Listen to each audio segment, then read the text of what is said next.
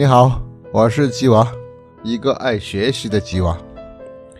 有人说啊，《易经》是经典中的经典，哲学中的哲学，智慧中的智慧。好，我们来继续学《易经》。现在我们看伏羲八卦方位方位图。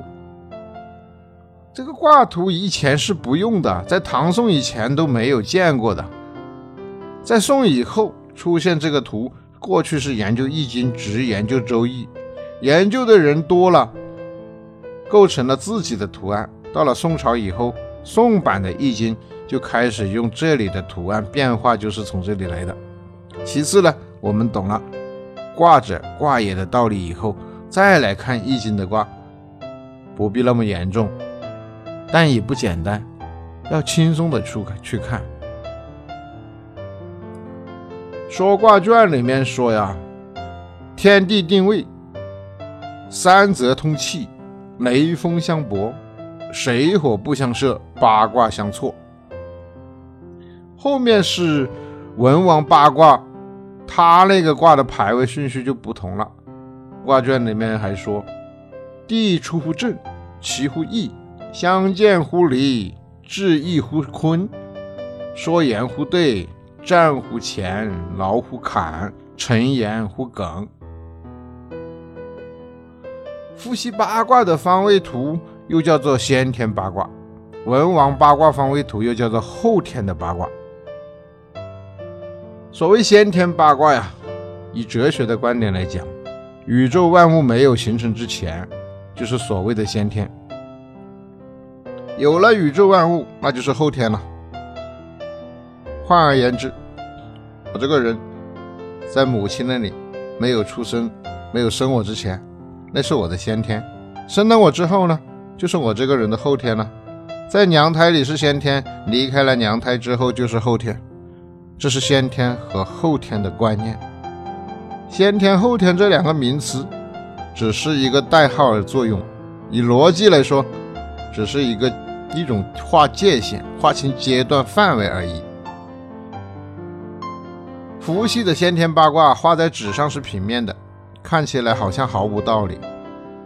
假如有一种仪器使其立体化的话，就更容易表现出他的精神。现在写在纸上的那些，只不过是一种符号，比如现在的乾卦是个三这样的三横，但在古代它并不一定是这样画的。像我们在甲骨文里看到的口和口都是乾卦。所以大家不要把卦看得那么呆板严重，好像说门口挂了个八卦，把鬼都可以赶跑，那是我们人的伟大，不是卦的伟大。不过到现在，对于卦的符号，我们已经基本确定下来了。字是写的，卦是画的，所以我们叫做画卦。人类原始的时候没有文字。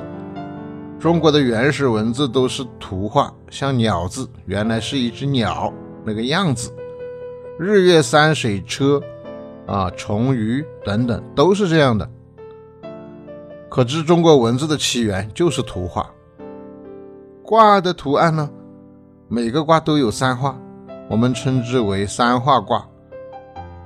卦中的画叫做爻，为什么叫爻呢？爻者交也。为什么爻就是交呢？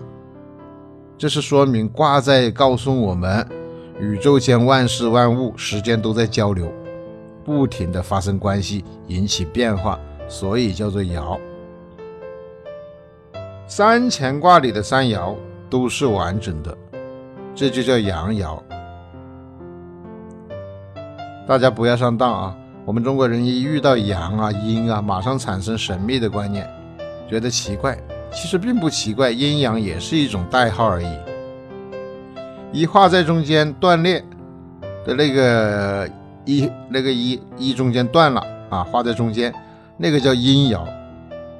两个是相对的，三个阳爻完整的三画为乾卦，代表天；三个阴爻呢，断裂的三画呢，代表坤卦，代表地。在人来说，乾卦代表男人，坤卦代表女人。以一只手来说，手背是乾，手心是坤。由此可知，这只是一种不定的代号，也是一种数理的符号。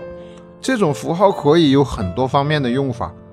八卦的图案，乾卦代表天在上，坤卦代表地在下，画出来就是不病式的先天图。它的方位和现代我们用的地图上为北方，下为南方的情形恰恰相反。八卦的方位啊，上面是南方，下边是北方。它的图呢，也是不一样的。两者的不同各有它的道理。